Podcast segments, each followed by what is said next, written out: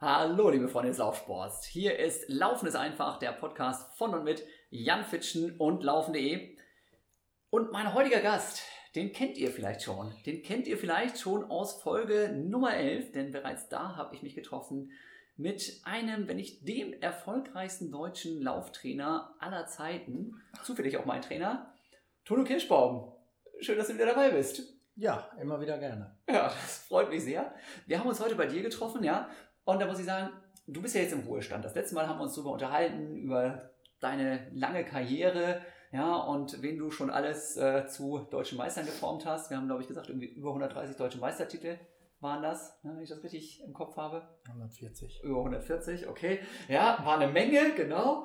Äh, ich komme nicht mehr hinterher. Und da haben wir festgestellt, gut, der Tono geht jetzt also in Ruhestand, bleibt aber dabei.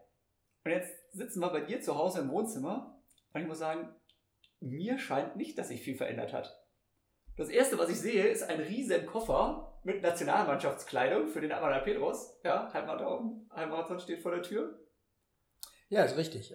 ja, Halbmarathon ist dann Mitte Oktober in Polen und äh, Ammann geht da ja an den Start. Ich denke mal, dass er da vielleicht auch äh, eine neue Bestzeit laufen kann. Und ich darf Mannschaftsbetreuer sein und deshalb hat man mir die Sachen dann hier zugeschickt. Äh, Mannschaftsbetreuer heißt dann eben halt auch Kofferträger. so kann man es auch sagen. Aber der Koffer sieht gut aus, ne? Mit so einem Adler drauf und dann dick Deutschland, ja. So macht schon was her. Macht, macht schon was her. her. Ja, also Auf jeden Fall. Ja, ja. Nee, aber das ist eine, hoffe ich, eine schöne Sache, trotz Corona. Die, die Vorgaben und äh, sind natürlich schon sehr um, umfassend. Ähm, muss ich vorher auch nochmal einen Test unterziehen und äh, das alles äh, ist, sage ich mal, deutlich abweichend, aber von den üblichen Wettkämpfen, aber sind ja froh, dass was passiert und äh, ich hoffe, dass es jetzt auch wirklich dann stattfinden wird. Ja, aber man hat zwischendurch einen ziemlichen Hänger auch gehabt, hat er selber immer wieder gesagt, als es mit Corona losging und irgendwie alle Ziele, alle normalen Ziele sich so in Luft aufgelöst haben. Aber jetzt, das ist ja ein schöner Saisonabschluss so bisher, ne? Ja, ja, so, was heißt Saisonabschluss? Eigentlich schon wieder Saisonauftakt. Okay, gut. Insofern ist er in, in Frankfurt dann den Halbmarathon gelaufen, den hat er da ja gewonnen auf so einem äh, Messegelände abgesteckt ja. auf einer 2 Kilometer Runde, hat er wirklich auch äh, sehr gut gemacht. Und jetzt geht es eben halt Richtung Polen und das als Zwischenstation für den dann hoffentlich stattfindenden Valencia-Marathon. Ah, genau, stimmt, der ist auch noch ein Plan. Ja, ja. Ja, ja. Ah. Ist dann äh, auf Nikolaus, zum Nikolaustag. Ja, ja, bin ich noch gar nicht drauf eingestellt. Für mich ist immer noch Marathon einmal im Frühjahr und einmal im Herbst. Aber das hat sich ja doch auch nochmal deutlich gedreht, ne? Mit diesen Dingern, die so ja, dann eben im Dezember schon wieder stattfinden. Ne? Also die Marathonsaison ist nicht naja, mehr. Wenn man es jetzt ganz klugscheißerig äh, genau nimmt, ist ja Anfang Dezember auch noch Herbst. Ja, okay. nee, ist schon richtig. Äh, dadurch, dass die Spanier eben halt insbesondere ähm, so spät noch im Jahr Marathon anbieten, beziehungsweise dann mit Sevilla auch schon wieder so früh, äh, gibt es immer über das ganze Jahr gibt's, gibt's, äh, gute Marathonläufe. Ne? Ja. Anfang ähm, Dezember ist, glaube ich, auch dann japanisch, ähm, im, im, japanische Szene, dann noch die Laufszene noch am Start, also findet Fukuoka statt ja. und andere Läufe eben halt. Ne? Ja. Hey, jetzt ist Timo da. So, jetzt, liebe Freunde, jetzt stelle ich euch nochmal ganz live kurz vor den Timo Kirschbaum. Und mit Timo Kirschbaum, der Sohnemann von Tono, hat nämlich folgende Bewandtnis. Der hat uns nämlich, das ist nie ganz ans, an die Öffentlichkeit gekommen, aber der hat uns früher tatsächlich über die Trainingspläne geschrieben. Ja? Timo, war doch so, oder? Erzähl ja. mal ganz kurz die Insights hier. Ja, war auf jeden Fall immer so. Also ich habe das immer abgeglichen mit, mit dem Trainingstrainer vom Vater. Und dann habe ich immer kurz reingeguckt und habe gedacht, ja, hm, der Alex Lubin hat so einen Plan, ja, und der Jan, und dann habe ich das so verglichen. Ja, dann habe ich immer so ein bisschen, na, ja, aber Jan konnte man noch ein bisschen schneller, habe ich ein bisschen schneller gemacht. okay, also, also Hintergrund ist der, dass ähm, Tonos Trainingspläne ähm, immer sehr, sehr gut waren, zweifellos, aber manchmal kam ziemlich viel so siehe oben, siehe oben. Also da hat man einfach das trainiert, was in der letzten Woche auch drauf stand, was bei Dauerläufen auch normal ist. Und dann war immer eben der Running Gag in der Trainingsgruppe, dass äh, eben Timo diese Trainingspläne geschrieben hat. Und der war damals allerdings vier oder fünf oder so, würde ich behaupten. fünf, ja. Jetzt ist er relativ groß, jetzt würde ich ihm das auch durchaus zutrauen, dass er die schreibt. Ähm, aber damals vielleicht doch noch nicht so ganz. so. Ja, also die gesamte Familie Kirschbaum ähm, hat auf jeden Fall einen großen Anteil an den sportlichen Erfolgen der Trainingsgruppe. Das ist nicht nur Tono, ne, das sind natürlich auch die Kinder und seine Frau Conny und alle haben da Hand in Hand gearbeitet. Ja, natürlich, so natürlich. Ja. Aber es ging gar nicht mal um dieses hier oben. Es ging äh, bei irgendeinem, ich weiß nicht mehr, wer es jetzt wirklich war, sagte dann, boah, was, was soll das denn jetzt? Guck dir den Plan mal an. Und dann sagte ein anderer Läufer, sagt dann immer, ja, den hat doch eh Timo geschrieben. ja. Ich weiß auch nicht mehr, wer das gewesen sein könnte, aber mhm. an so eine Szene in der Richtung doch stimmt. Ja. Naja.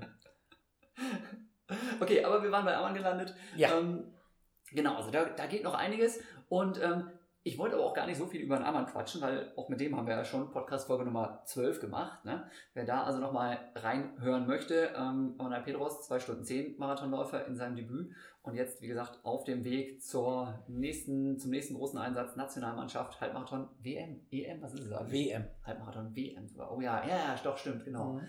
Ja, Kenia hat auch wieder so ein in Uganda, glaube ich, schickt auch so ein, so ein ja. absolutes krasses Team dahin. Da fliegen die Fetzen. Jawohl. Ähm, genau, nee, eigentlich wollte ich nur darauf hinaus, dass du ja offiziell im Ruhestand bist, wenn man hier auftaucht, aber das Gefühl hat, Nationalmannschaftsklamotten hier, ein Riesenberg, dann sitzen wir keine 20 Minuten gemütlich auf dem Sofa, wollen eigentlich loslegen. Klingelt das Telefon, ja, Jonas Koller ruft an, kriegt irgendwie die nächsten Trainingsanweisungen. Mach mal hier, mach mal da. Wie viel Ruhestand ist denn da eigentlich beim Herrn Kirschbaum jetzt? Doch, doch, ist schon jetzt äh, vom Beruf äh, Rentner, bin ich jetzt schon. Also es hat, äh, die, die Trainingsgruppe ist kleiner, es dreht sich jetzt äh, um fünf, sechs Marathonläufer und äh, das ist dann schon überschaubarer. Bin also auch nicht mehr jeden Tag äh, präsent in Wattenscheid, sondern jetzt so viermal in der Woche, die ich dann das Training mache. Und daneben her, klar, fallen natürlich immer wieder Anrufe an oder Trainingssteuerung über Internet und was dann alles so dazu kommt. Ja, aber das ist ganz normal, abends um sieben dann noch eben der Athlet anruft und was ist denn jetzt morgen, das ja. wird sich nicht ändern und das ist cool für dich. Ja. ja, das, das, ist, das ist immer, ich denke mal, das, da, da bin ich jetzt aber auch keine Ausnahme. Ja. Also das weiß ich auch von den Kollegen, äh, dass das eben halt einfach dazugehört. Gibt welche, die grenzen sich da mehr ab und äh, aber wir, na, ich will jetzt keinen anderen Berufsstand beleidigen, aber äh, ja, wir, wir sind da eben halt, ähm, das ist Beruf, das ist Hobby, das ist Leidenschaft und ähm, da muss man dann schon auch sehen, dass man seine Freiräume hat, aber da ist jetzt abends um 7 Uhr ein Anruf nun wirklich auch kein Problem. Ja, und Wochenende und so sowieso, ne? Also weil der, der Mann wird ja wahrscheinlich auch nicht irgendwie am Mittwochnachmittag seine Halbmarathon laufen. Achso, das, Wochenende nee, das und so nicht. Ammann ist aber auch ein Freund äh, des sehr späten Anrufs und da so. sage ich jetzt mal, da muss man dann auch wirklich, da muss man auch nicht mehr dran gehen. Also manchmal war es das Telefon auf lautlos, ja? Ja, oder auch aus immer. Ne? Ja, okay, sehr also, gut.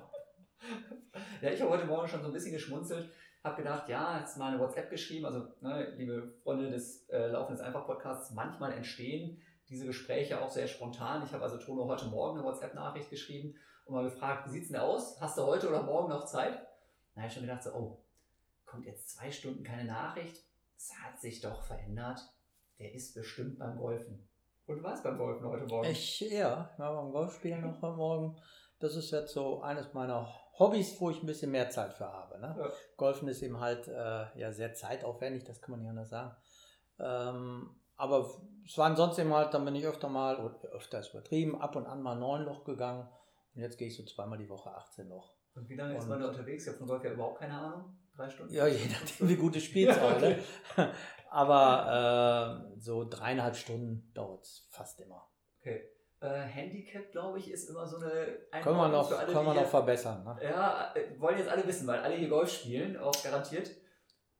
Ich habe keine Ahnung. Kannst du mir sagen, Handicap 127? Ich weiß nicht, ob das richtig ist oder nicht. Nee, nee, nee. Dann, äh, dann wird es peinlich. Achso, okay. Also, äh, nee, ist bei 33. Okay. Also es ist jetzt nichts Besonderes. Also wer es nicht weiß, ganz im Gegenteil. Googelt mal, ob das gut ist oder noch nicht gut ist. Ich weiß es nicht. Ich werde gleich auch nochmal nachschauen. Das ist nicht besonders gut. In Spanien kommt man auf manche Plätze nur drauf, wenn man unter 30 hat. Okay, ja, ich kenne kenn Golfplätze bisher wirklich auch nur von unseren Laufcamps oder Trainingslagern, weil da eigentlich immer Golfplätze in der Nähe sind.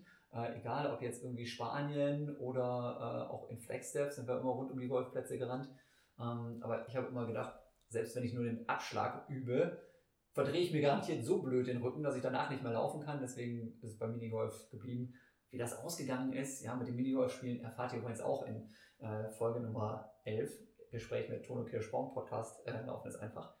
Aber das könnt ihr auch ausblenden, die Situation. Das war nicht so erfreulich. Da möchte ich jetzt aber sagen, dass die Trainingslager nicht nach den Golfplätzen ausgewählt worden sind. So hört sich das gerade an. Als wir damals gestartet sind äh, mit dem Höhentrainingslager, insbesondere in Flagstaff, äh, und die Bungalows liegen ja wirklich so malerisch eingerahmt vom Golfplatz, da war Golf für mich überhaupt noch gar kein Sport.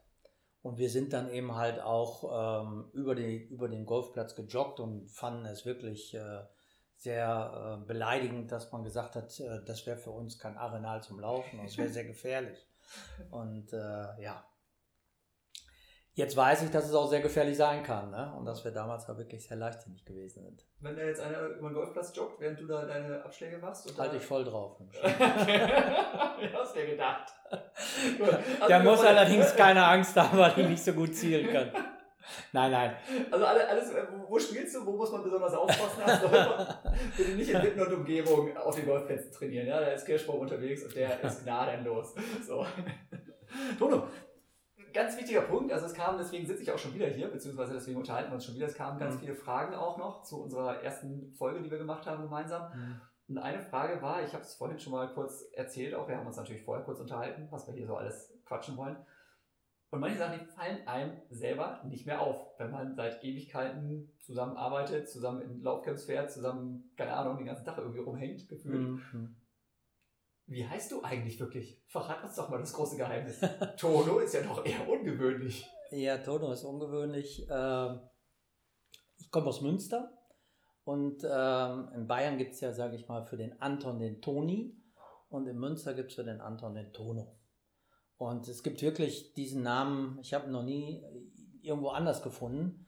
Äh, vielleicht in einem Vorort von Münster nochmal, habe ich mal durch Zufall mal gesehen, aber ansonsten gibt es den Namen Tono nur da. Und mir selber ist es eben halt äh, eigentlich auch erst sehr spät äh, klar geworden, dass ich äh, Anton heiße. Also ich habe meine ersten Unterlagen alle mit Tono unterschrieben, die sind auch alle durchgewunken worden, komischerweise. Und äh, irgendwann kam dann der Punkt, naja, du heißt ja eigentlich Anton. Da habe ich meine Mutter auch gefragt, ja, warum heiße ich eigentlich Tono? Ne? Ja, so Anton ist so ein harter Name. Heute ist er ja sehr modern. Ne? So ein harter Name. Und da haben wir gedacht, ach, das kleine Kindchen, Tono klingt netter. Und so ist er dann entstanden. Gut, aber auf deinem Abi-Zeugnis steht dann schon Anton Kirschbaum oder steht müsste da noch Tono? Ich müsste, mal, ich müsste mal nachkommen. Ich bin mir nicht sicher, ob da überall. Äh, so, so. Ja. Also wer weiß, ob dieser Tono Kirschbaum überhaupt existiert, ne, mit dem wir uns hier unterhalten. Vielleicht wer weiß, ob der überhaupt Abi gemacht hat. Ich genau. gucke lieber nicht nach, hinterher wird mir der... wollen, wollen wir auch gar nicht, wollen wir auch gar nicht weiter ins Detail gehen. Hinterher wird das Abi noch aberkannt. War, war, war, nichts mit der Trainerkarriere, aber gut, jetzt äh, vielleicht ist das ja auch verjährt mittlerweile, wissen wir nicht ganz genau. Ja, ähm, ich gucke noch mal so ein bisschen in meine Aufzeichnung hier zwischendurch. Wie gesagt, ich kann euch immer nur empfehlen, Folge Nummer 11 auf jeden Fall auch noch mal reinhören. Da haben wir schon ganz, ganz viel gequatscht. Tono ist ja nicht nur Trainer von eben dem Jonas Koller, dem Amanan Petros und Henrik Pfeiffer und auch der Tom Gröschel. Die sind alle bei ihm unterwegs. Ähm, mittlerweile vor allem die ganz langen Streckenläufer. Ähm, nicht nur Marathonläufer. Der Max ist auch noch mit dabei, ne? Nee, Max äh, immer nicht, weil der Bahnläufer ah, ja, okay. auch noch bleiben wird. Der Nils ist noch dabei. Ah ja, genau. Nils, Nils ist noch mit dabei. Als 10.000 ja. Meter Läufer, aber ich denke auch mit Perspektive die für die Straße. Ja. ja, genau. Also da auf jeden Fall auch noch ein paar Leute, mit denen wir noch wahrscheinlich in nächster Zeit den einen oder anderen Podcast hören werden, denn die Truppe finde ich natürlich, weil ich selber früher dabei war, ja, wer das noch nicht mitbekommen hat, ja, Tono war auch mein Trainer eben über eigentlich quasi meine ganz, äh, ganze Karriere. Und ähm, wir wollen heute auch nochmal so ein bisschen darüber eingehen, ein bisschen nicht nur Hintergründe, sondern auch ein bisschen spezieller, ein bisschen konkreter uns über Training unterhalten. Aber wir fangen mit was anderem an. Und zwar hast du ja einfach immer wieder wirklich extrem gute Leute in deiner Trainingsgruppe gehabt und jetzt auch. Die kommen ja nicht alle aus der Wattenscheider Jugendarbeit. Wie funktioniert sowas? Talentsichtung in Deutschland generell? Wie funktioniert das vielleicht auch bei Wattenscheid, also ich glaube, meine Geschichte, wie wir uns kennengelernt haben, die habe ich schon erzählt, aber es ging dann auch noch weiter. Ähm, also Deutsche Jugendmeisterschaften hast du mich irgendwie mal angesprochen. Wie gesagt, haben wir auch alles in der letzten Folge schon besprochen. Dann erzählte er, also mit meiner Frau habe ich auch gerade wieder geschnackt, ah, kann ich denn mit dem Tono noch reden? Da meint sie, ach, weißt du noch, dieser 1000 Meter Lauf da in Osnabrück, als Tono extra vorbeigekommen ist, Ben Hetzler war auch noch mit dabei und ja, stimmt, da war was. Da war ich, glaube ich, gerade so in Wattenscheid oder Übergangsphase, da bist du extra mal nach Osnabrück zu so einem wirklich relativ unbedeutenden Sportfest mal gekommen. Wir sind da irgendwie 1000 Meter gelaufen. Und ich fand das total cool, dass du dich auch mit meinem Jugendtrainer, mit dem Wolle Riesinger, den du ja nun auch persönlich gut kennst, äh, aus deiner aktiven Zeit noch, dass du dich mit dem eben auch immer unterhalten hast und dass so ein, so einen fließenden, schonenden Übergang quasi gab. Das hast du auch immer gut hingekriegt. Ne? Ich kenne ganz, ganz viele Athleten, ähm, die sagen, ja, bei Tono ist klasse, da ist es halt nicht so, zack, was hier gemacht wird, ist richtig, sondern du gehst einfach auch immer stark auf das drauf ein, was so vorher passiert ist bei den Leuten, die zu dir kommen. Also habe ich beim Alex so erlebt, das habe ich äh, Alex Lubina, ne, mit dem wir auch schon eine Folge gemacht haben, ähm, ja, der Kollege, mit dem ich Halbmarathon gelaufen bin am Wochenende, ähm, bei Amanal, der hat mir das genauso erzählt, ne, und ähm, ja gut, erstmal ist so, dass äh, sind verschiedene Punkte, die da reinspielen. Zum einen ist so, dass ich selber ja Jugendtrainer war. Ich habe ja als Schüler und Jugendtrainer angefangen, habe in der Talentsichtung, ähm, sage ich mal, auch angefangen, also dass ich wirklich in die Schulen reingegangen bin, in Sport, zu Sportfesten, Schulsportfesten gegangen bin und da Talente gesucht habe. So, und von daher, wenn man selber das dann auch mal in die Richtung gegangen ist, dann weiß man eben halt aber auch vielleicht noch besser, dass auch die anderen Trainer, die Jugendtrainer ja auch äh, mit Herzblut dabei sind, so mit Leidenschaft haben und Zeit investieren. Und insofern äh, kann ich jetzt auch nicht einfach hergehen und sagen, ja, schön, danke, äh, ich übernehme jetzt, sondern äh, die haben ja die jungen Leute dann eben halt auch lange begleitet und auch oft eine sehr gute Bindung zu denen. Ja, und von daher denke ich mal, gehört es einfach dazu, eine, eine Wertschätzung zu, dazu bringen. Und da muss man ganz einfach sagen, die sind ja auch dann, ich bekomme dann oder habe dann ja wirklich sehr oft sehr gute Leute auch bekommen, talentierte Leute bekommen, die schon einen Weg gemacht haben, die schon eine Basis gelegt haben. Also kann man ja auch nicht sagen, dass die Trainer keine Ahnung haben. So nach dem Motto, ja, jetzt vergiss das mal und jetzt machen wir es alles richtig. Das ist, denke ich mal, ganz einfach eine Frage der Wertschätzung auch. Ja.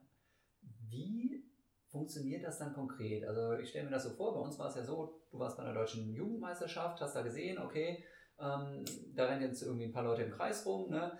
Ähm, Fitchen unter anderem auch, der wird halt Zweiter.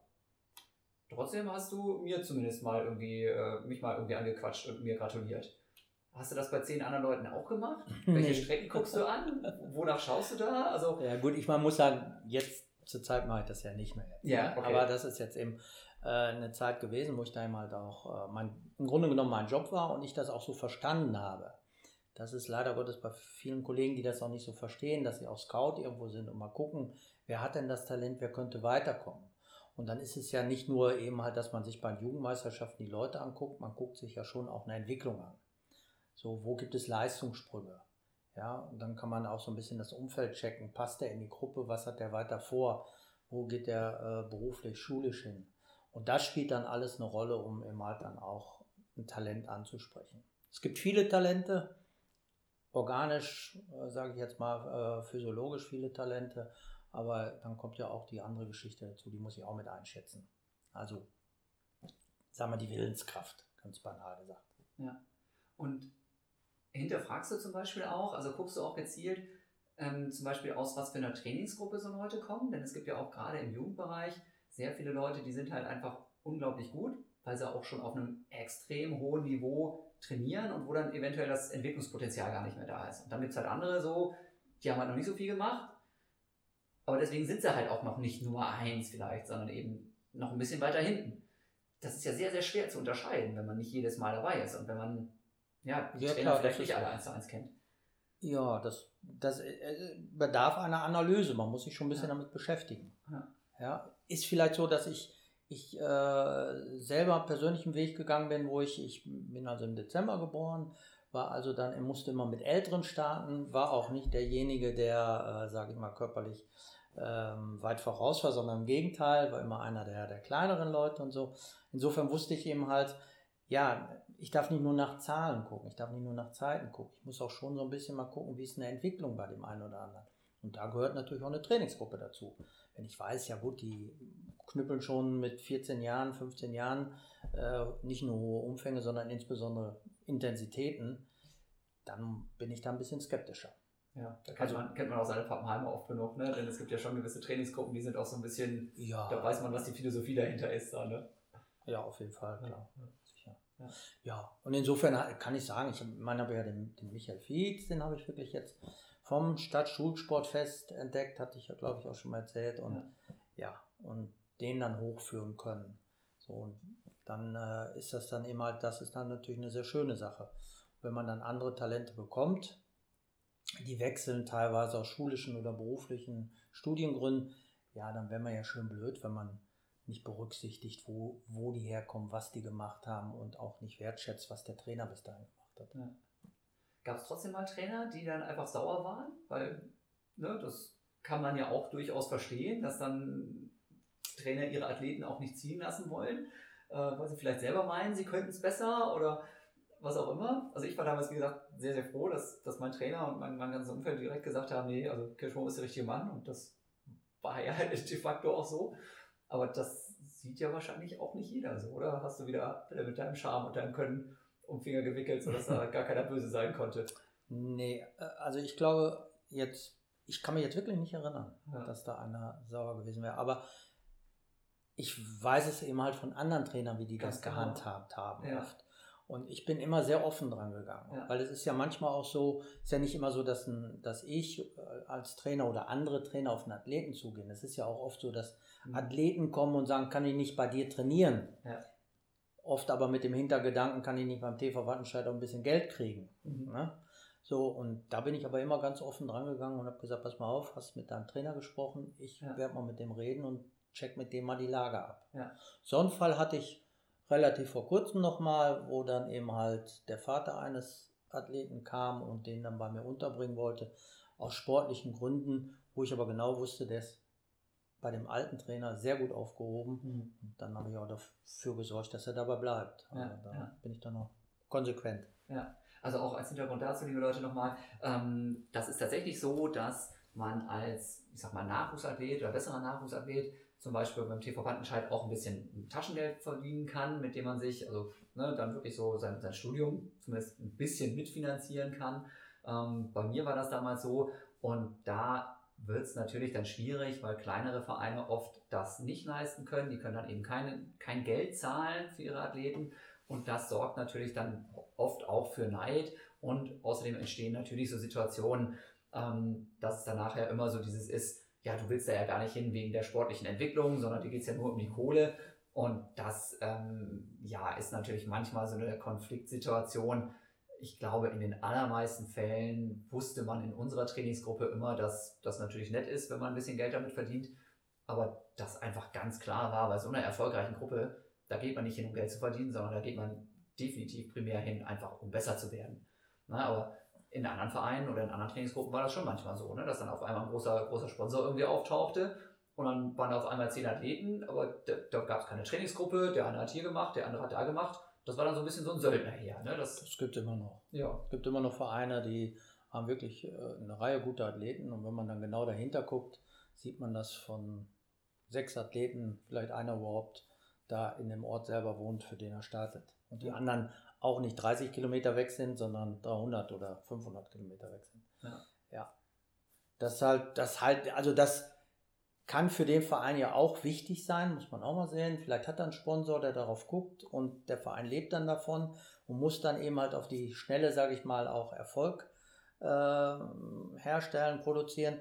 Aber äh, auf Sicht ist das natürlich keine Sportförderung. Ja, ja. Und eine starke Gruppe, das ist auch immer das Argument, ähm, auch für die kleinen Vereine, wenn ich sage, pass auf, der Athlet, der gehört jetzt mal in, stärkere, äh, in ein stärkeres Umfeld. Der braucht eben halt aber auch in dem Umfeld eine Physiotherapie und äh, eine Leistungsdiagnostik und eine Rundumbetreuung. Und die Argumente werden dann aber auch meistens, wenn man von der Seite kommt, also verstanden. Ja. Also habe ich bisher immer so erlebt. Hm. Ja, das ist, ist glaube ich, ein sehr komplexes Ding, was dann schon alles zusammengehört. Und ähm, ja, wenn man auf vernünftige Heimtrainer trifft, dann ist es, glaube ich, wie gesagt, sehr, sehr verständlich, dass die nicht unbedingt Hurra schreien, wenn die Athleten, für die sie eben auch viel getan haben und für sie eben auch ja. manches Wochenende geopfert haben, ne, dass man dann nicht sagt, so super, ne, jetzt verschwinde, ne, und, ähm, aber wenn man fair ist, dann muss man wirklich einfach sagen, es gibt ganz, ganz wenige Athleten, die es eben, kommt immer wieder vor, na klar, aber es gibt weniger Athleten, würde ich behaupten, die es alleine schaffen, als eben Athleten, die mit so einem professionellen Umfeld und einer guten Trainingsgruppe dann wirklich ihre. ihre ich habe mal eine Auswertung gemacht, äh, weil diese Argumente kriegen wir ja auch ständig zu hören, mhm. ja, ihr, ihr sahnt da nur ab oder so. Mhm. Ne? Das stimmt so nicht. Ich habe mal eine Auswertung auch gemacht ähm, von unserem Stützpunkt hier. Äh, wie viele Athleten sind international gestartet? Also international heißt jetzt äh, Weltmeisterschaft, Europameisterschaften auch in der Halle. Ähm, und das waren dann über 20 Jahre, waren es glaube ich 25 Athleten, unterschiedlich, die natürlich häufiger, mehrfach gestartet sind. Mhm. Und davon sind. Äh, jetzt aus deiner Laufgruppe oder aus dem ganzen Verein? 25, die jetzt aus dem Stützpunkt äh, Bochum, okay. Dortmund ja. gestartet sind. Und es waren 21 Athleten, die äh, davon aus Wattenscheid kamen. Ähm, drei Athleten waren es die, die äh, aus Dortmund kamen und eine Athletin, die aus Münster kam. Ja. So, äh, und das zeigt ihm halt auch, dass es leider Gottes die anderen, die kleinen Vereine, das auch oft nicht schaffen. Mhm. Das ist jetzt kein Vorwurf, das liegt aber auch daran, dass die eben halt das Umfeld nicht haben. Und ich denke mal, wenn ich richtig gut werden will, wenn ich guter werden will, dann muss ich eben halt auch das entsprechende Umfeld haben. Dann muss ich Profi haben. Ich starte gegen Leute, die machen nichts anderes wie laufen. Die kümmern sich nicht um Studium, die kümmern sich nicht um irgendeinen Beruf, die laufen nur. Und äh, gegen diese Vollprofis trete ich an und will dann aber halbseiden da äh, die nach Möglichkeit schlagen. So viel Talent kann ich dann auch nicht haben. Ja. Das geht, klappt leider nicht. Ja. Und deshalb muss ich da eben halt schon diesen Schritt dann irgendwann gehen. Und wenn ich ihn zu spät gehe, klar, ist es äh, dann eben halt auch nicht, oder wenn ich ihn sehr spät gehe, ist es eben halt auch schlecht, weil ich natürlich auch eine gewisse Basis brauche. Ich brauche eine Belastungsverträglichkeit.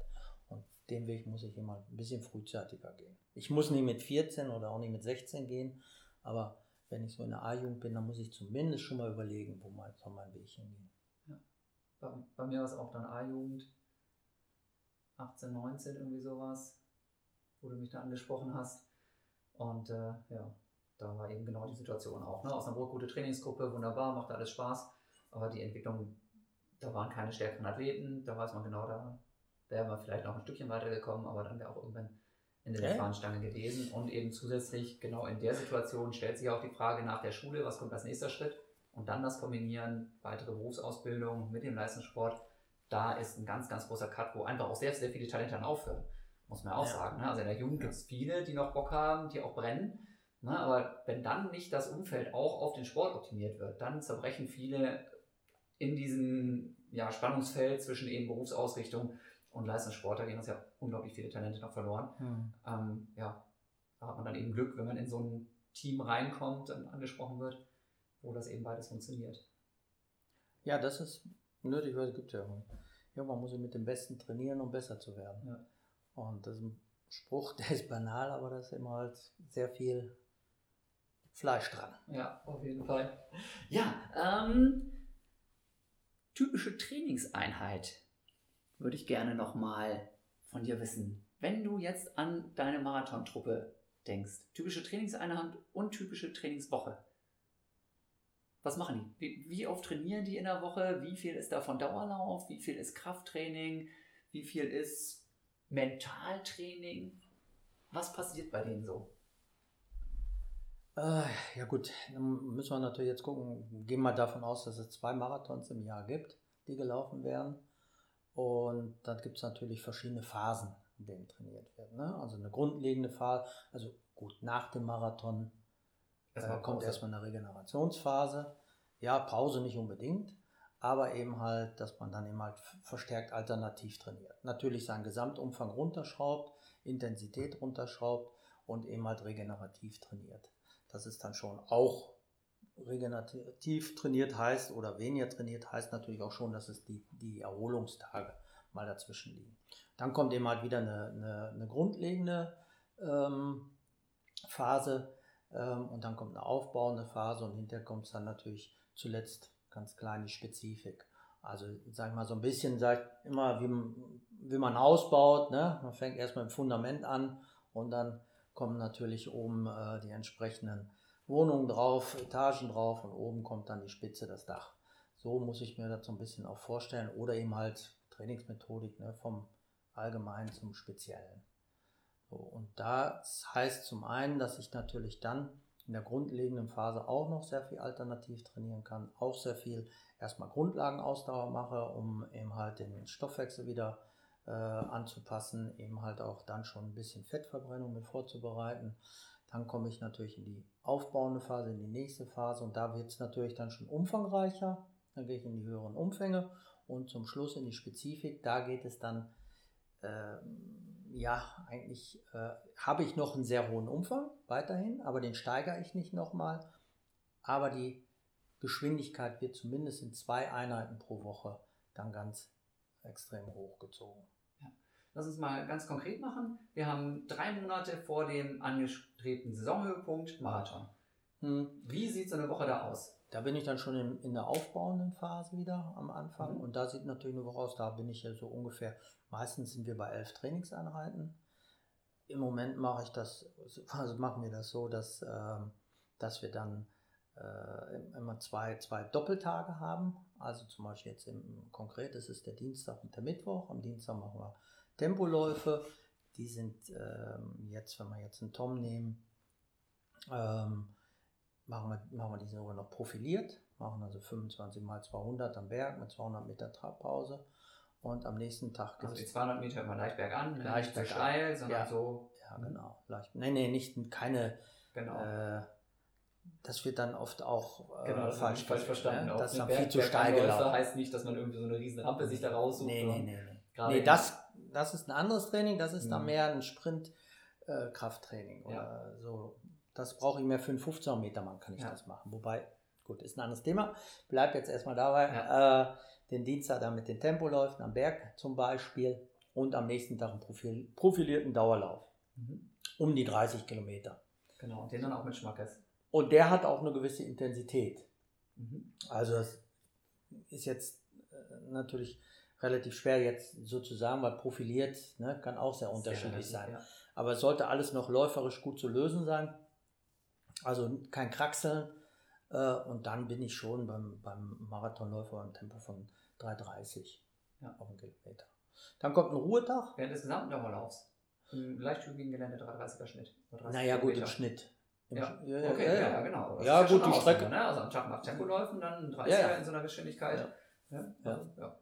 Aber wie gesagt, Leute, das ist kein bergiges Gelände, das ist sind maximal sanfte Hügel, über die wir da reden. Ne? Also nicht ja. so, dass wir irgendwelche, ne, die Halden immer nur Nein. runterrennen.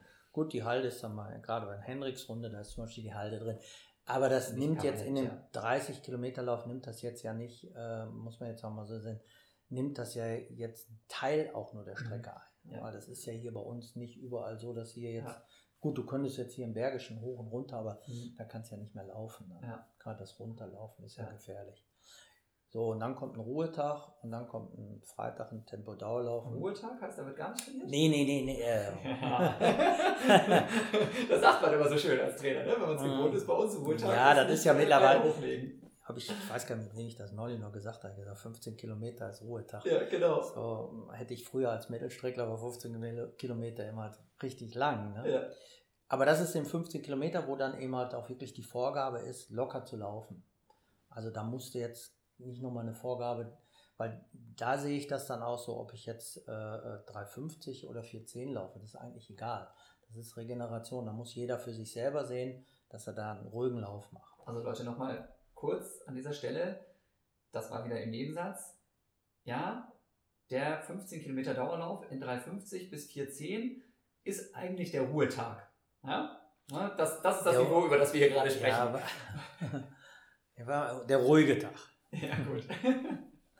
so, und dann kommt eben halt der, der, äh, der, der, na, der Freitag.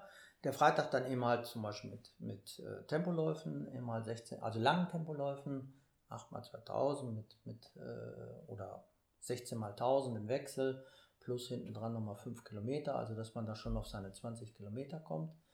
Äh, und dann immer der ähm, Samstag nochmal mit einem langen Dauerlauf. Und das ist jetzt so grob gesagt und die, die Schwerpunkte. Und dann in der spezifischen Phase gehe ich dann allerdings her und äh, habe dann nur noch zwei wirklich harte Einheiten. Ja. Die eine Einheit dann immer als speziell, sagen wir mal, ein Tempo-Dauerlauf ist oder lange Tempoläufe, was im Endeffekt fast auf selber rausläuft dann, ne, weil die Pause ja eben halt dazwischen auch noch auf einem hohen Niveau gelaufen wird. Und das andere ist dann eben halt äh, ein langer Dauerlauf mit einem guten Niveau. Ja. Also wir sind tatsächlich, wir sind drei Monate vor dem eigentlichen Marathon und haben schon Tempoläufe drin, zweimal pro Woche, plus zwei lange Dauerläufe, von denen einer auf jeden Fall auch ein richtig gutes Niveau hat. Und bei langen Dauerläufen reden wir nicht von 20 Kilometern, sondern wir reden wieder von 30. Nee, nee, bei den, bei den langen Dauerläufen. Genau. Mhm. Ja, ja, bei den langen Dauerläufen, genau. klar, 30. Ja, genau, aber zweimal pro Woche. Du kommst schon. Das ist eine Hausnummer. Ja. Naja, ich meine, gut. Sag mal, wenn du 2,10 laufen willst, Na ist klar, das eine nichts kommt nichts, ne? Ja. Genau. Ne? Aber es, Ja. ich, ich möchte Ja. auch immer gerne so den, Jetzt den kommt aber auch, ja, ja, ja, wie, nee, viel, das wie viele lange Läufe brauche ich für meinen Marathon? Dann sagen wir immer drei. Ja, Na, die machen wir in einer Woche. hier sind ja nur zwei. äh, da muss man jetzt ganz einfach auch sehen. Ich meine, ich habe auch eine ganze Zeit lang, was ich das auch schon mal gesagt habe, eine ganze Zeit lang auch im halt Hobbyläufer mal trainiert. Ja. Und ähm, da, das ist natürlich ein ganz anderer, äh, Ja. Anderer Angang. Ja. Ja. da muss man wirklich gucken, von welcher Basis kommen die, also was können die, Ja. wie ist eine Regenerationsfähigkeit. Das ist ja auch eine Frage des Alters. Ja, wenn ich jetzt einen Hobbyläufer habe mit 45, 50, äh, der regeneriert ja anders als ein Topläufer mit 25. So, und da muss ich ihm halt dann auch abwägen. Und das Gleiche ist eben halt mit diesem Trainingsplan, da kommt dann auch wieder dieser banale Spruch, so ein Plan lebt. Das heißt eben halt, ich muss gucken, und dafür wird der Coach ja da mal dann auch eingesetzt, ich muss gucken, geht das überhaupt oder geht das nicht. Ich kann, aufschreiben kann ich ja vieles. Ja, kann ich nochmal 10 Kilometer drauflegen.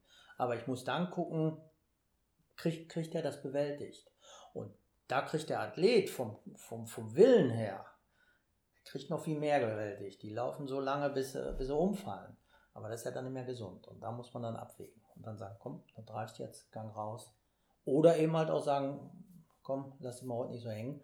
Jetzt schießen wir das aber nochmal hinten durch und machen nochmal eine schnelle zwei Kilometer drauf. Ja. Ja. Also liebe Leute, seid nicht erschrocken jetzt bitte an dieser Stelle, wenn wir jetzt die ganze Zeit hier über wirklich wahnsinnige Umfänge und wahnsinnige Intensitäten reden. Ich habe einfach die Chance hier, die große Chance, wirklich einen der besten Trainer Deutschlands zu interviewen. Und da möchte ich einfach, natürlich, darum geht es ja auch in diesem Podcast, auch rauskriegen, was machen denn eigentlich jetzt die Jungs, um zwei Stunden zehn rennen zu können. Ja, sowas kriegt man ja auch nicht immer eins zu eins hier aus Butterbrot geschmiert. Und das verrät Tono auch nur mir. Ne? Wenn jetzt irgendwer anders diesen Podcast machen würde, dann wäre das hier allgemeines Blabla und nicht so detailreich. Ja? Aber ganz klar, wir kommen gleich auch noch in den Bereich, dass wir sagen, hey, wie überträgt sich sowas denn jetzt am geschicktesten auf den Freizeitsportler, der eben ja nicht den ganzen Tag pennt und dann eben dafür auch zweimal die Woche 30 Kilometer rennen kann, plus Tempoläufe. Ja, wie macht man denn das im Freizeitbereich? Man sagt, ich möchte vielleicht meinen ersten Halbmarathon unter zwei Stunden finishen oder überhaupt mal einen Marathon finishen. Machen wir auch alles gleich noch, ja, aber ich möchte auf jeden Fall erstmal noch die Chance nutzen, hier weiter auf den Profisport, auf den Spitzensport einzugehen, denn es gibt extrem viele Parallelen. Das werdet ihr auf jeden Fall gleich noch sehen. Guckt noch mal so ein bisschen zwischendurch, wie lange wir denn hier schon eigentlich quatschen, ja, weil lange, ne? das geht immer ganz schön schnell. Wir sind schon bei 40 Minuten. Wahnsinn. Aber trotzdem will ich unbedingt noch mal wissen, lieber Tono, weil das sind auch wieder Fragen, die ich immer wieder zu hören kriege. Ähm, wie sieht es denn aus? Wir haben jetzt über, über Dauerlauf geredet, wir haben über Geschwindigkeiten geredet, über Intensitäten. Ich, ich will nur mal was sagen, weil das ist jetzt ja Modell, was ich dargestellt habe. Mhm. So, die Wirklichkeit sieht oft ganz anders aus. Äh, Das ist natürlich, nämlich ja. wichtig, auch gerade für einen Freizeitsportler zu sehen. Weil viele, die äh, sehen dann eben halt, ach, jetzt habe ich die Einheit nicht hingekriegt, äh, jetzt kann ich so ungefähr den, das Rennen absagen. Äh, wenn man jetzt sich das Training zum Beispiel auch von, von Ammann anguckt, was der vor Valencia auch nur machen konnte, der war ja noch bei der Militär-WM, äh, das war noch kein typisches Marathontraining. So, das ist eben halt aber von einem hohen Niveau, läuferischen Niveau, wenn ich die Veranlagung auch habe, lang zu laufen, kann ich natürlich entsprechend auch gute Zeiten laufen. Also man, man Also Valencia war, war der Marathon, wo ja, ja. man da seine Mühe gegeben hat mit 2 Stunden 10. Eben ohne besondere wirkliche Marathonvorbereitung. darf sich da auch ähm, eben halt, man, man muss eine Vorstellung haben, was man will, ein Ziel haben, das ist ganz klar. Man muss auch eine Vorstellung haben, warum mache ich das jetzt im Training und nicht irgendwas anderes, sondern warum laufe ich jetzt heute den Tempo-Dauerlauf in dem und dem, der und der Geschwindigkeit. So, aber ich muss eben halt auch immer wieder sehen, wie erhole ich mich daraus? Wann kann ich meine nächste Einheit setzen? Und so ehrlich muss man dann zu sich selber sein. Und das ist eben halt das Schwierige. Einen harten Plan aufzuschreiben ist nicht schwer. Das, ist, das, das kann, denke ich mal, jeder. So, aber den dann leben zu lassen und zu gucken, was kann ich denn jetzt in den nächsten Tagen noch machen? Wo gehe ich raus oder wo packe ich drauf? Deshalb gebe ich auch meinen Athleten ungern immer länger Pläne in der Hand als, ja, als 14 Tage schon mal fast gar nicht eine Woche mal. Ich mache schon fast nicht gerne eine Woche. Also länger als eine Woche. Weil ähm, der Athlet, wie gesagt, der zieht durch. Also das wollte ich jetzt nochmal ja. als Ergänzung da. Top, sehr, sehr gut. Ja, das ist doch wirklich was, wo man immer wieder dieses Trainingsplan, Trainingsplan und dann wird er so als in Stein gemeißelt und ich muss jetzt unbedingt und man hängt. Ja, als Rezept das, wird der gesehen. Genau, sein, sein ja? ganzes Glück hängt irgendwie davon ab, dass man den jetzt durchballert. Ja. So, ohne Sinn und Verstand. Ja. So mache ich, so, so mache ich, ja, genau. So mache ich einen Pfannekuchen, ne? zwei Eier, so und so viel Mehl, 200, ne? 200 Milliliter Milch noch dazu. So, und dann habe ich mal einen Pfannekuchen oder was weiß ich. Ne? Ja. Und selbst das bedarf dann ja auch sogar noch etwas äh, Kochkunst, um den hinzukriegen. Aber das ist eben halt nicht, ich kann jetzt eben halt nicht generell sagen. So, was ich generell sagen kann, aber das ist auch klar, ein Marathon lebt eben halt vom Umfang den ich trainieren kann. Und Marathon äh, braucht auch, Marathonvorbereitung braucht auch diese langen Läufe. Ja. ja. trotzdem wird natürlich immer, also wir haben, wie gesagt, jetzt ja viel über Umfänge und, und Intensitäten geredet. Trotzdem ist natürlich immer Laufen, ich sage gerne, Laufen ist einfach, aber es gibt ja noch tausend kleinere Stellschrauben. Dieses berühmte Techniktraining, das berühmte Krafttraining und denen ganz hart mal auf den Punkt gebracht. Wie oft machen denn deine Jungs jetzt pro Woche Lauf-ABC? ja, ist jetzt auch wieder der Unterschied. Jetzt bin, sind wir wieder beim Marathonläufer. Ja. Äh, da ist das natürlich, sag ich mal, im Endeffekt auch zu vernachlässigen. Wobei wir das eigentlich so als Aufwärmprogramm, als Koordinationsprogramm, als äh, auch Alternative auch was anderes zu machen, das durchaus also vor den Bahntraining jetzt zum Beispiel äh, jedes Mal machen. Auch wenn wir am See einen Tempodauerlauf machen, dann laufen wir uns ja auch erst warm und machen dann den Tempodauerlauf. Äh, dann machen wir auch kurz Lauf-ABC. Ich sehe dieses Lauf-ABC aber nicht in erster Linie nur, um, aus, aus, um die Koordination zu verbessern, sondern in erster Linie auch immer halt die Beweglichkeit zu schaffen, die Gelenke immer zu mobilisieren und äh, in die Richtung was zu machen. Also eine Aktivierungsübung. Aktivierungsübung, ja. ja, ja. Im, im, beim Mittelstrecker sehe ich, da ist es technisch natürlich schon wieder ein bisschen was anderes, weil der muss natürlich auch über die hohe Grundgeschwindigkeit äh, verfügen, der muss eine hohe Sprintfähigkeit haben. Da spielt die Technik nochmal wieder eine andere Rolle. Beim Marathonlauf ist es mehr die Ökonomie. Ja. Und die Ökonomie durch Koordination zu erlernen, ist sehr schwierig. Das geht meiner Ansicht nach so gut wie gar nicht. Ja. So, die kommt eben halt durch das Laufen, da muss ich mich schulen. Ja. So, aber beim, beim Mittelstreckler, der braucht die Geschwindigkeit. Und dann kommt beim Mittelstreckler für mich auch dazu, der braucht mehr Reaktivität. Deshalb sind diese kleinen Sprünge, die man bei der Koordination einbaut, auch sehr wichtig. Ja. Also Mittelstrecke oder auch Bahnläufer, 5000 Meter auch. 10.000 Meter kann man schon wieder streiten, aber 5.000 Meter ist ja gar keine Frage, wenn ich da ein hohes Niveau haben will. Also konkret, wir haben vorhin nur besprochen, wie oft machen die Tempoläufe, davor machen sie Koordination, ansonsten nicht. Die Marathonläufer trainieren zwölfmal die Woche und machen einmal, maximal zweimal pro Woche Koordination und dann fünf Minuten, zehn Minuten? Viel länger nicht, oder? Nee. Ja. Zehn Minuten. Ja. Und, und konkret sieht auch so ein, so ein Intervalltraining sieht so aus. Stopp, jetzt muss ich natürlich wieder einstellen. Das ist in der, in der grundlegenden Phase, machen wir da schon durchaus mehr. In okay. der spezifischen Marathonphase wird das dann eben halt auch mhm. weiter nach hinten gestellt. Oder äh, auch in der aufbauenden Phase. Aber in der grundlegenden Phase findet das schon mehr okay. äh, Einfluss. Ja. Und konkret sieht so ein Training aus, Tempo-Dauerlauf haben wir gerade kurz angesprochen. Das ist ja einfach ein, ein wirklich sehr, sehr hart gelaufener, schneller Dauerlauf. Ähm, einlaufen, 10 bis 15 Minuten, mhm. manchmal auch länger. Dann ein bisschen Stretching, dann eben diese berühmten 5 bis 10 Minuten Koordination, um eben mhm. zu aktivieren. und dann kommt die richtig harte Einheit, dann kommt der richtige Belastungsdruck. Ja, genau. Ja. Und hinten raus wird dann einfach nur noch ausgelaufen, nochmal zwei, drei Kilometer. Ausgelaufen. Bisschen Stretching vielleicht nochmal und fertig. Ja, also das ist mittlerweile auch besser geworden mit dem Stretching. Das ist ja Mhm. immer eine, äh, was wir auch noch, Ja. große Diskussionsgeschichte gewesen, wenn man dann nicht selber mal Hand angelegt hat.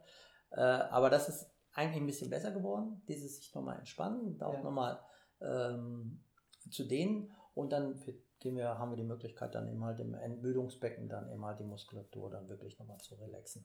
Ja, also in Wattenscheid gibt es ein, ein Kältebecken, wo wirklich dann die Mhm. Eiswürfel reingeschmissen werden. Das ist eben auch so eine typische Geschichte, das Eisbad, was von vielen Profiathleten genutzt wird. Und auf der anderen Seite direkt nebenan gibt es das Entmüdungsbecken, das ist dann schön warm. Das ist Mhm. Badewannentemperatur dann. Wie viel. Grad hat das? Keine Ahnung.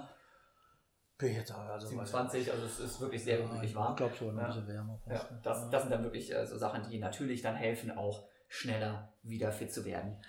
Wenn es ums Krafttraining geht, auch das wird ja oft diskutiert und man sieht immer wieder die verrücktesten Bilder.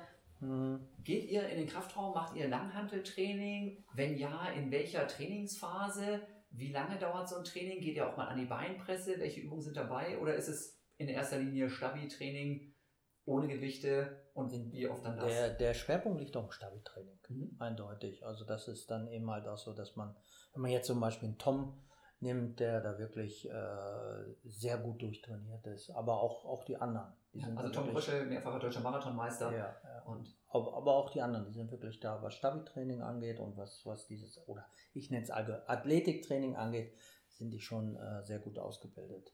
Ähm, das andere mit dem, mit dem Krafttraining das haben wir auch angegangen und haben wir auch immer wieder im Programm drin gehabt. Ist schwierig über die Dauer durchzuhalten. Das heißt? wie oft macht ihr das? Sagen wir mal nicht Angesetzt Woche, ist es einmal die Woche. Okay, aber wie Einmal- oft wird es tatsächlich gemacht? Ja, einmal die Woche im Grund, in der grundlegenden Phase äh, machen wir es auf jeden Fall auch. Ja. In der aufbauenden Phase äh, wird es dann oft schon schwierig, weil die hohe, hohe Trainingsbelastung einfach da ist. Und im Rahmen dieser hohen Trainingsbelastung muss man natürlich dann auch irgend, wenn, man merkt, der, der Sportler wird sehr müde, dann ziehe ich das Krafttraining nicht mehr durch. Ja. Und von daher wird es dann sehr oft da vernachlässigt. Ja. Okay. Wobei ich es durchaus für sinnvoll halte, wenn man es hinkriegen könnte, auf Dauer. Ähm, oh, ich habe noch so viel auf dem Plan, aber wird ein langer Podcast heute. Ich muss rausschneiden den ersten. Ja. ich habe nichts rausgeschnitten. Ich fand das alles gut bisher. Keine Chance. So, ähm, ich habe euch versprochen, liebe Leute, wir wollen auch noch mal ein bisschen weggehen vom Hochleistungssport, bisschen mehr zum ähm, ja, Freizeitsport. Klingt, nee, klingt nicht des despektierlich. Ne? Freizeit ist es einfach. Für, für die allermeisten Leute ist es, ein, die laufen, ist es, viele investieren sehr, sehr viel, aber letzten Endes verdienen wenig Leute ihr Geld damit und deswegen ist es für die meisten Leute Freizeitsport. Was ist zum Beispiel jetzt, wir haben jetzt den Herbst beginnen, wir haben den Winter vor der Tür. Was ist da dein Tipp, was man jetzt anders machen sollte als vielleicht im Frühjahr oder wenn wirklich Wettkampfsaison ist? Sollte man jetzt tatsächlich mal ganz rausgehen? Findest du Crossläufe super? Wir haben vorhin über, über Berganläufe zum Beispiel beim Tom gesprochen. Macht sowas jetzt Sinn auch für alle anderen oder einfach weiter trainieren irgendwie? Was wäre jetzt anders? Nee, äh, wichtig, glaube glaub ich, ist für jeden Einzelnen erstmal, dass er so eine gewisse Struktur in sein Training reinbringt. Also, dass er auch immer halt verschiedene Phasen hat. Dass er dann sagt, so, jetzt will ich mal einen Schwerpunkt, ich lege jetzt mal einen Schwerpunkt auf Kraftausdauer. Nehme jetzt mal Bergläufe, nehme jetzt mal Crossläufe. Wichtig ist aber eben halt auch, das die Frage davor eben halt auch, dass ich natürlich durchaus auch mal eine Zeit der Regeneration habe. Dass ich eben halt wirklich auch mal hergehe und sage, komm, jetzt gehe ich mal vier Wochen äh, laufe ich vielleicht mal gar nicht oder gehe, ja gut, bei dem Wetter jetzt nicht, aber gehe ansonsten mal Inliner, gehe Radfahren, aber auch nicht schon wieder alles so ambitioniert, sondern wirklich das einfach mal relaxed. Weil der Körper muss sich ja auch irgendwann mal erholen und aus dem erholten Zustand heraus kann ich dann hinterher wieder viel besser und härter trainieren und setze auch einen neuen Trainingsreiz. Ansonsten wird das Ganze schnell zu so einem Brei. Ja, ich setze setz da mal eine Spitze und da eine, aber warum eigentlich die nächste, weiß ich auch nicht so, sondern muss eben halt schon eine klare Zielsetzung haben. Und habe auch mal eine Pause und dann steige ich wieder ein und dann steige ich kraftbetont wieder ein und gehe dann in die Geschwindigkeiten rein. Ja, und das braucht eben halt dann eben halt auch mal längere Zeiträume, um dann eben wirklich Erfolge zu haben und mich zu verbessern. Es ist auch zwischendurch schon mal so ein bisschen durchgeklungen gerade, also Berganläufe und ähnliches für Krafttraining. Und auch zum Beispiel, wenn man sagt, ja, ich will vielleicht mal Kraftraum ausprobieren mit Beinpresse, mit was auch immer so dazu gehört, das wäre auch eigentlich jetzt der richtige Zeitpunkt, um irgendwie über den Winter sowas mal einzubauen. Ne? Denn wenn die, wenn ja. die Wettkämpfe nachher kommen, dann wird es weniger sowas. Ich glaube, wenn wir jetzt von, von einem äh, älteren Freizeitsportler sprechen, jetzt sage ich mal, der ja auch der ambitionierte oder auch nicht so ambitionierte, sei jetzt mal dahingestellt, aber äh, der, die Kraft die Gesamtkraft des Körpers lässt ja nach, je älter man wird, leider Gottes. Die Ausdauer kann ich ja sehr gut auch sehr lange noch hochschieben und hochhalten. Aber die Kraft, wenn ich sie nicht trainiere, fällt ab. Und die kann ich aber auch noch sehr gut lange sehr hochhalten. Und diese Kraftkomponente ist für den älteren Sportler äh, immens wichtig. Die würde ich auf jeden Fall äh, machen. Da würde ich auf jeden Fall äh, auch ja, mit der Beinpresse zum Beispiel arbeiten. Eigentlich ein sehr gutes Mittel. Nicht nur athletisch, nicht nur was jetzt Bauch-Rücken angeht, sondern wirklich auch dann nochmal was für die Beine machen. Ja, dann aber auch nicht Richtung Maximalkraft, also möglichst hohe Handelscheiben drauf, sondern viele Wiederholungen. Ne? Ja, das geht ja. Es ist ja so, wenn ich die Kraftausdauer trainiere, entwickle ich die Maximalkraft immer mit. Aber nicht so. mit dem Fokus darauf. Nicht mit dem Fokus ja. darauf, ja. Da braucht man dann aber auch wieder, man kann das machen, aber da brauche ich dann wirklich auch wieder einen Trainer. Ja. Also da würde ich keinen jetzt unbedingt so alleine rangehen lassen, ja. weil es eben halt auch dann mit den Geräten immer, immer eine technische Geschichte ist, wo man meint, man kann es, aber wenn einer von draußen guckt, sieht der schon von vornherein, steht das Knie richtig zum Fuß und und und. Ja, ja. also diese Sachen im Kraftraum mit hohen Gewichten auf jeden Fall mit Vorsicht. Mit hohen Gewichten. Ne, ähm, erstmal die genau, Technik lernen. Technik lernen, lieber ein paar, aber, paar Wiederholungen mehr und dann eventuell unter Anleitung, aber es ist nicht wird man auch ruckzuck merken. Wenn man mhm. die Kraftausdauer regelmäßig trainiert, wird man ruckzuck merken, dass sich die Maximalkraft damit auch entwickelt. Ja. Das, okay. das würde ich aber auch, das würde ich jedem empfehlen. Ja. ja, sehr gut. Okay, und jetzt hatten wir ja gesagt, wir wollen auch noch mal ganz genau ins Detail gehen und sagen, jeder hat irgendwie wahrscheinlich ein Ziel als Läufer, ja, vielleicht ist es einfach nur so ein bisschen schwammig, ja, ich habe halt Spaß am Laufen, ich möchte irgendwie dieses, ich möchte jenes, aber viele Läufer sind ja doch so ein bisschen wettkampforientiert und die sagen jetzt, so, ich habe mir jetzt für das nächste Jahr 10 Kilometer unter 50 Minuten vorgestellt oder den Halbmarathon unter 1,50 oder überhaupt mal einen Marathon zu schaffen. Lass uns mal ganz konkret rangehen und sagen, diese Saison war für die allermeisten ziemlicher Murks, waren einfach nicht so viele Wettkämpfe, da ist viel ausgefallen, vieles anders gelaufen, als es sonst war. Sprich, wahrscheinlich haben viele unserer Zuhörer jetzt die Saison schon abgehakt da gibt es nochmal hier einen virtuellen Lauf, da gibt es nochmal da ein kleines Ding. Aber so die ganz großen Highlights sind jetzt bei den meisten nicht mehr zu erwarten. Das heißt, wahrscheinlich sagt man, okay, ich mache noch ein bisschen und dann kommt aber diese Saisonpause, über die wir vorhin gesprochen haben. Alternativtraining, locker werden, Ruhe frei bekommen und dann wieder angreifen. So. Wir greifen jetzt im November, fangen wir jetzt wieder an oder vielleicht jetzt im Oktober schon, fangen wir jetzt langsam wieder an, das nächste Jahr vorzubereiten.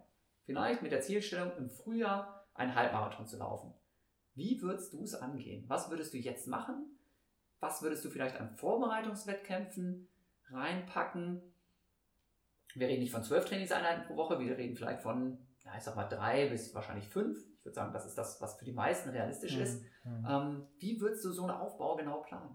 Oder zumindest im Groben? Hm. Ja, Gut, wie würde ich den jetzt planen? Das ist natürlich immer die Frage, für wen, welches Alter, wie stark. Äh, Gibt ja viele Variablen noch, die da reinspielen. Aber ich würde würd, äh, jetzt mal hergehen und würde wirklich so dieses angesprochene Cross-Training mal machen. Ja, dieses angesprochene profilierte Laufen machen. Sich äh, da einfach mal einen Wechsel haben. Ähm, weil äh, das bringt wirklich was, diese Kraftausdauergeschichte. Also da jetzt im November hergehen, natürlich jetzt nicht gleich mit der ersten Trainingseinheit, aber eben halt dann über einen Zeitraum von sechs Wochen das mal machen. Ich würde mir dann auch immer so sechs Wochen Abschnitte wählen und diese sechs Wochen Abschnitte unter einem gewissen Zielstellung haben oder einem bestimmten Methodiken, methodischen Mittel dann eben mal sagen und sagen, so, da will ich jetzt Bergläufer einsetzen.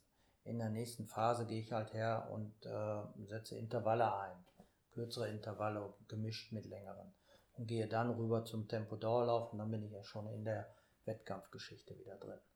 Also dass ich dann also immer diese sechs Wochen Abschnitte habe, acht Wochen und dann äh, eben halt das unter einer großen Überschrift ähm, machen. Wäre auch eine Möglichkeit, wäre auch zu sagen, ich gehe sechs Wochen her und mache sechs Wochen Grundlagenausdauer.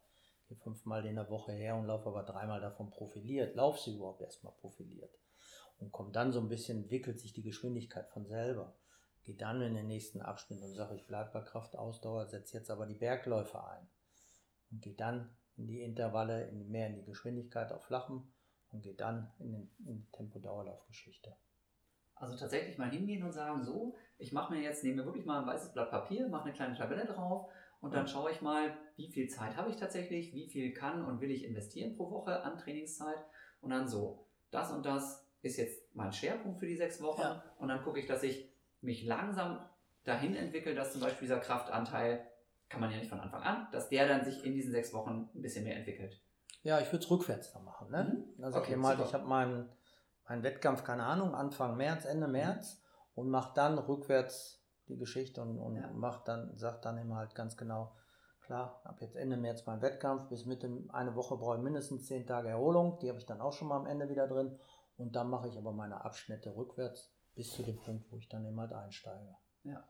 ja. Trainingsziele formulieren, Wettkampfziele, Zwischenziele formulieren, Silvesterlauf zum Beispiel einbauen, finde ich immer eine super, ja, super Zwischenmotivation, ja. sowas in der Richtung.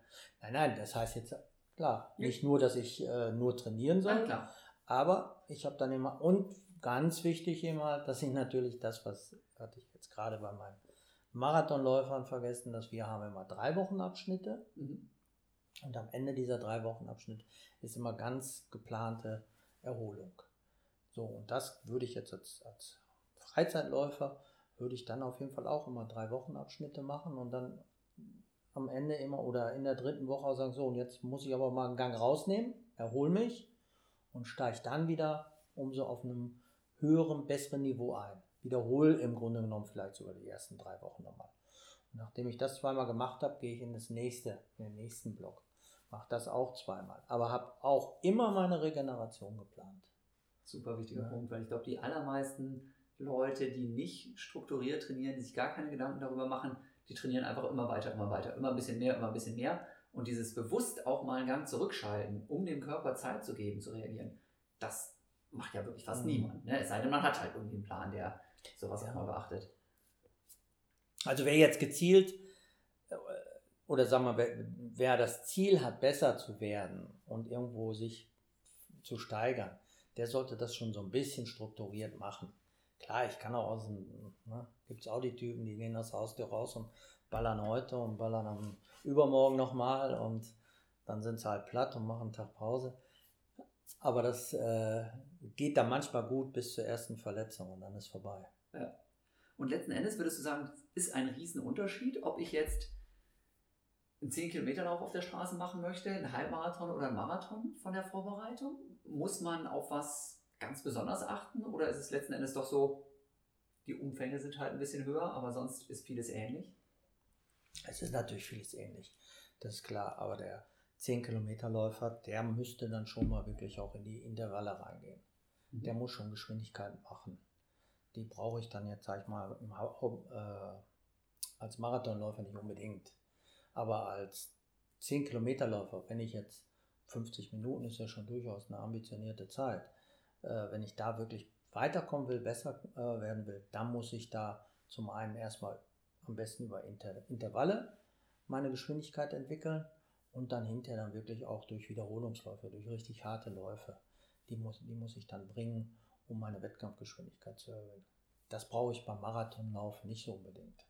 Marathonlauf noch dazu im Freizeitbereich, der lebt ja noch viel mehr davon, dass ich überhaupt fünfmal die Woche viele Kilometer laufe. Das ist ja schon eine, eine äh, sehr ambitionierte Geschichte. Ja, denn das muss man auch wirklich erstmal vertragen dann. Das, ist ne, mit, mit allem Trubel, den man so drumherum hat, ja, Familie ja, ja, und so weiter. Es wird ja immer schnell hingegangen und gesagt, ja, ja, das Training schaffe ich, das Training schaffe ich. Aber es kommt absolut dann die Erholungszeit einfach zu kurz. Ne, also 10 Kilometer Lauf, sage ich immer, kriegt man, glaube ich, ganz gut hin mit normalen Lebensrhythmus so. Halbmarathon geht auch noch immer irgendwie. Aber für einen Marathon muss man ja schon. Familienfreundlich ist das nicht. Ne? Ja, ne, da muss man sehr, sehr konsequent sein und alle anderen müssen das auch äh, mitmachen ja, wollen.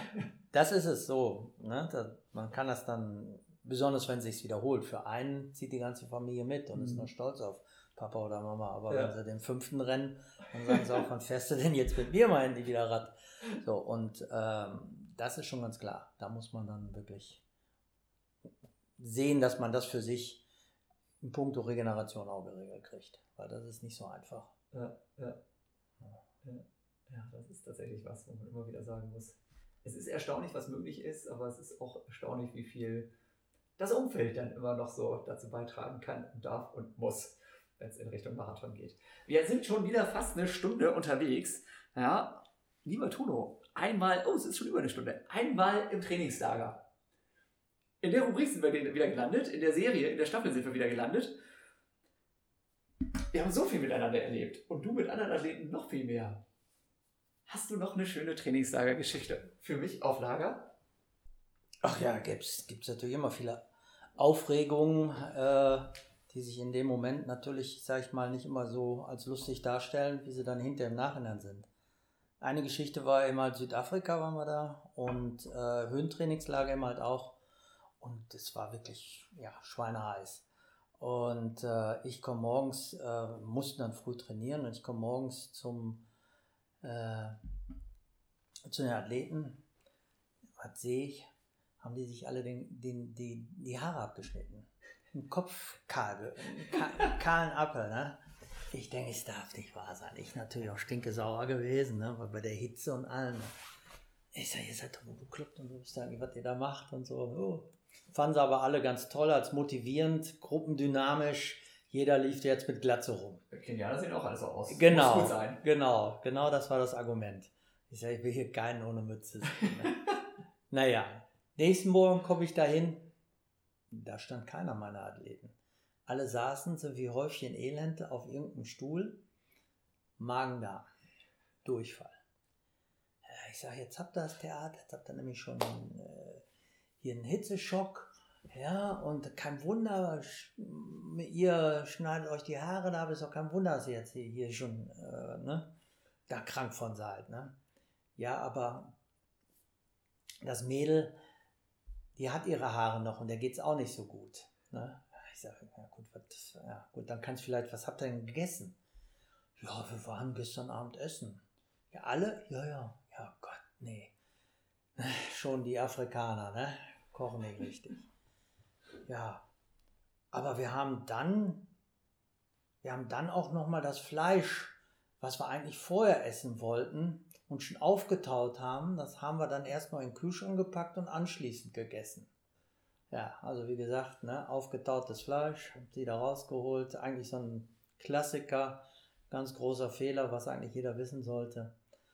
Ja, dann bin ich auf jeden Fall mit den Jungs dann erstmal dann und mit allen nachts, weil sie dann hinterher ganz fertig waren und mich nachts aus dem Bett geholt haben, äh, dann nach, ins Krankenhaus 30 oder 40 Kilometer weg da in den, den Ort gefahren und dann die äh, alle reingeschleppt und dann stehst du dann da an der Rezeption und wartest und wartest und die lagen da alle wirklich im Wartesaal, die lagen auf den Sesseln und waren fertig und ich habe gedacht, ich, ich komme mit der Todestruppe nach Hause, ne? Ja, und dann stand ich dann da und dann dauerte das und dann stand auch noch ein anderer Weißer noch dazu und dann sagte er, ah, in Africa there's no time for hurry. Schön. Hier sterben die Athleten, aber bleib entspannt. ja, und so war das dann auch. Ne? Ja, da kam er schließlich und zuletzt endlich rein. Und ähm, dann haben die auch alle eine Spritze bekommen, ne? Äh, Antibiotika, also hatten im Endeffekt hatten die alle eine Lebensmittelvergiftung. Ja. Ja, und dann im donnernden Blitzen und sonst was alles wieder nach Hause gefahren. Und äh, der Einzige, der nicht mitgefahren war, das war immer halt der Franz. Und ich sage, Franz, wie geht's dir denn? Und der war auch nicht ansprechbar. Ne? Ich sage, komm, wir fahren auch zum Arzt. Und dann ist er aufgestanden, ist in den Garten gegangen, hat sich wie eine Katze unterm Baum gelegt und nächsten Tag war er wieder gesund. Ja, so kann man es dann auch machen.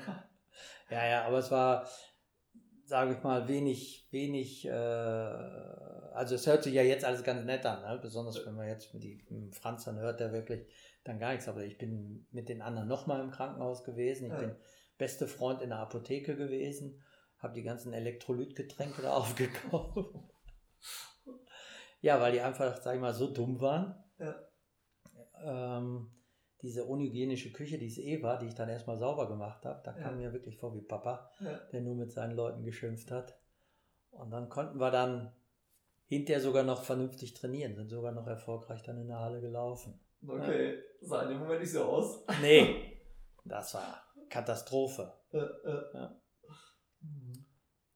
Ja, das war so eine, so eine Geschichte. Da, das, wie gesagt, die Haare sind dann auch wieder nachgewachsen, aber die Jungs sahen aus. Dann sind die ja alle klar. Langstreckler, hager, dünn und dann so weiß alle natürlich. Ja, ja, ja, total bleich, total eingefallen, Ja, total ja. ausgemergelt und dann Am nächsten Tag waren sie zumindest rot schon. Ja.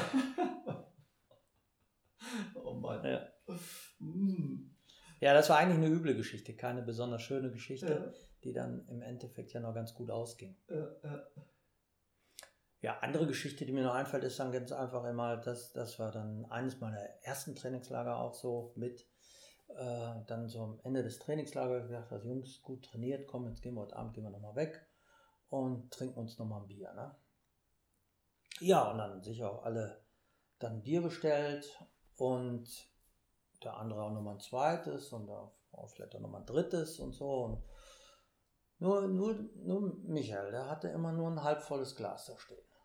Ja, und am nächsten Tag habe ich dann auch gesagt, Mann, war ja ganz interessant und so. Und äh, Michael, du bist ja ein richtiger Asket da mit deinem Bierchen da, mit deinem einen Bier, was du getrunken hast, ne? Worauf schallendes Gelächter war, weil der hat es immer geschafft, immer nur ein halbes Bier da steht zu haben. Das wievielte halbe Bier das allerdings war. Wollte er mir dann auch nicht erzählen. Gewusst wie, ja? Der Ja, war nicht der nur beim Training vorne. Ja. Es gibt dann allerdings ja auch noch den, den, die, die anderen, die dann das lauteste Bier trinken. Ne? Mhm. Immer zum 25. Mal anstoßen, dran nippen und wieder herstellen. Ja, ja, Und die anderen, sage ich jetzt mal, die drauf reinfallen und genau. torkeln aus dem, Ja. aus dem Laden Und gehen. beim nächsten Training dann die Quittung kriegen. Ja, ja. ja. Und Ja. nicht einschätzen können. Ja. Sonst fällt mir jetzt spontan nichts mehr ein. Ja. Partyman, da erinnert mich das. Ich könnte noch, könnte noch, du könntest, das kannst du, glaube ich, besser erzählen, ne? Gab ja damals den Bonga Bonga Berlusconi. Und dann machten meine Jungs in Flexdev eine Bunga Bunga Party. das weiß ich überhaupt nicht mehr. Was war da denn los? War das das mit dem Popcorn? Wie das dazu ging, weiß ich nicht mehr. Ich kenne nur Bruchstücke. Die solltest du vielleicht auf eine extra, auf einem extra Podcast erzählen.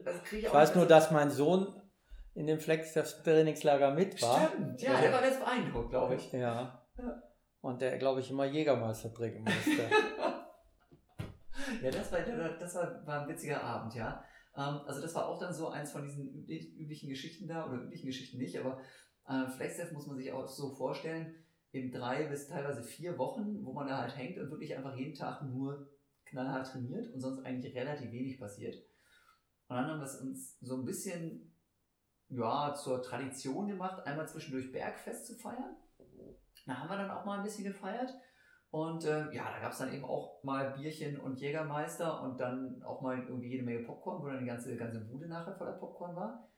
Insgesamt muss ich sagen, waren wir, glaube ich, doch relativ konsequent und so richtig viel getrunken wurde da eigentlich nie. Ähm, aber manchmal war es dann schon so, wenn dann Party angesagt war, dann haben auch die meisten ganz gut mitgezogen. Das war auch die berühmte Party da, wo, Timo damit rumgesprungen ist, ja. Das war in der Tat auch sehr witzig.